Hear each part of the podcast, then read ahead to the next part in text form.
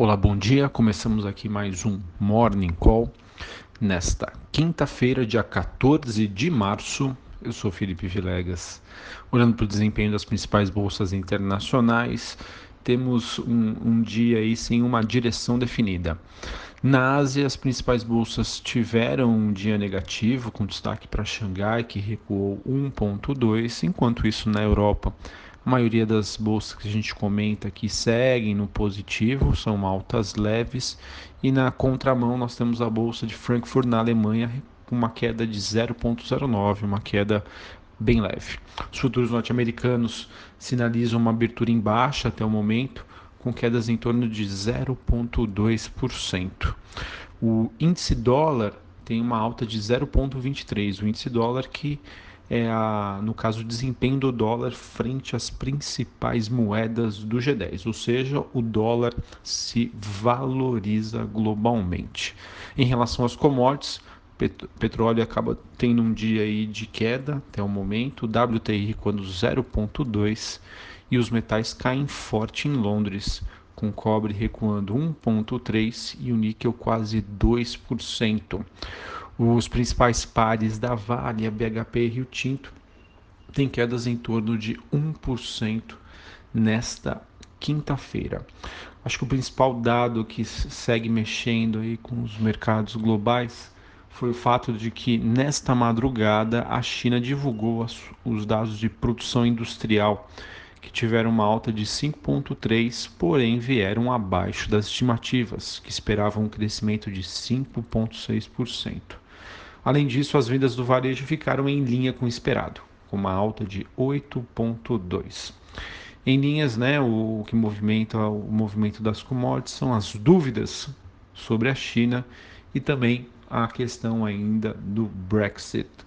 Uh, a única commodity que segue na contramão aí é o minério de ferro, que teve uma disparada aí no, no aftermarket é, chinês, após é, uma cidade lá dizer que atenuar os freios antipoluição, ou seja, estimulando a produção e a utilização da commodity na China.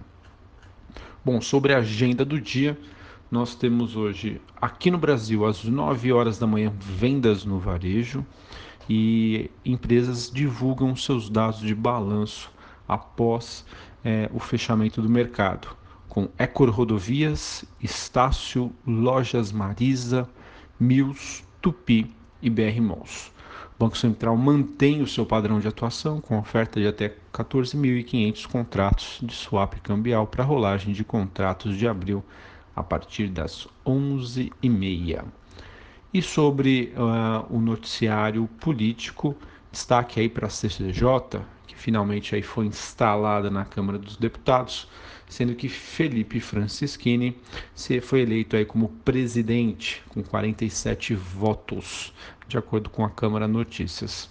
É, tivemos aí também uma reportagem do Valor bastante interessante que mostra que a pesquisa Atlas Político indica que a proposta já teria 149 votos, enquanto 220 que estariam indecisos podem ter o voto aí conquistado pelo governo.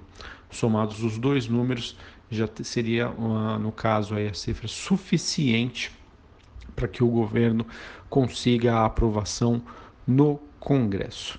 Além disso, a Comissão da Reforma da Previdência deve ser instalada hoje é, no Senado e tivemos também o um noticiário aí de que Jair Bolsonaro, atual presidente, teria extinguido 21 mil cargos do Poder Executivo, de acordo com uma publicação dele no Twitter, é, mediante o compromisso de corte de custos, corte de gastos que foi prometido em sua campanha. Sobre o noticiário corporativo, é, acho que fica como destaque é, a divulgação dos dados de balanço da Braskem, ela que teve uma queda no seu lucro de 30% em 2018. O maior fabricante aí de resinas termoplásticas da América acabou registrando um lucro de 2,87, com as receitas avançando 18%.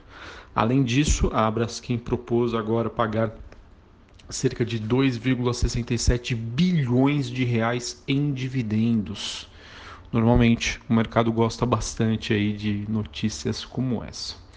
Vamos ficar de olho no, no, setor bancário. Ontem a gente já teve uma reação frente à expectativa dessa notícia, mas saiu ontem à noite de que o Senado teria aprovado a inclusão automática do consumidor no cadastro positivo. Isso uh, era algo, era digamos meio que esperado, mas reforça aí a, a expectativa positiva quanto ao setor bancário e isso tende a ajudar bastante. Além do mais, né, notícias aí mais sobre movimentação que aconteceu ontem, em que CVC continuou as quedas na bolsa após a delação aí em que Guilherme Paulos, fundador da CVC, teria confessado o pagamento de propina. Uh, tivemos também a, a, Show 3 Time for Fun, que teve um dia de baixa ontem, após uh, o STJ definir que a taxa de conveniência uh, não seria algo legal. E a renovação aí no conselho da, da Ultrapar, do Grupo Ultra, agora ela que deve ter um colegiado com mais um assento e ganhar, além de ganhar mais dois novos comitês. O grupo, o, o grupo Ultra, que segue num momento bastante complicado e que espera-se, né, com essa remodelação aí da sua gestão, as coisas melhorem por lá. Enfim, será que hoje chega aí ao tão aguardado, tão esperado marca dos 100 mil pontos para a bolsa? Ontem foi quase, mas vamos ver. É, realmente é, o cenário lá fora segue um pouco mais indefinido então, o que deve aí dar um gás hoje, com certeza, deve ser o noticiário interno e a vontade aí do investidor de estar presente em renda variável, aumentando seu portfólio em ações para 2019. Vamos aguardar. É evidente também que a pressão vendedora próxima ali dos 100 mil pontos, quando a bolsa atinge os 99 mil, é bastante forte. Um abraço, bom pregão e bons negócios.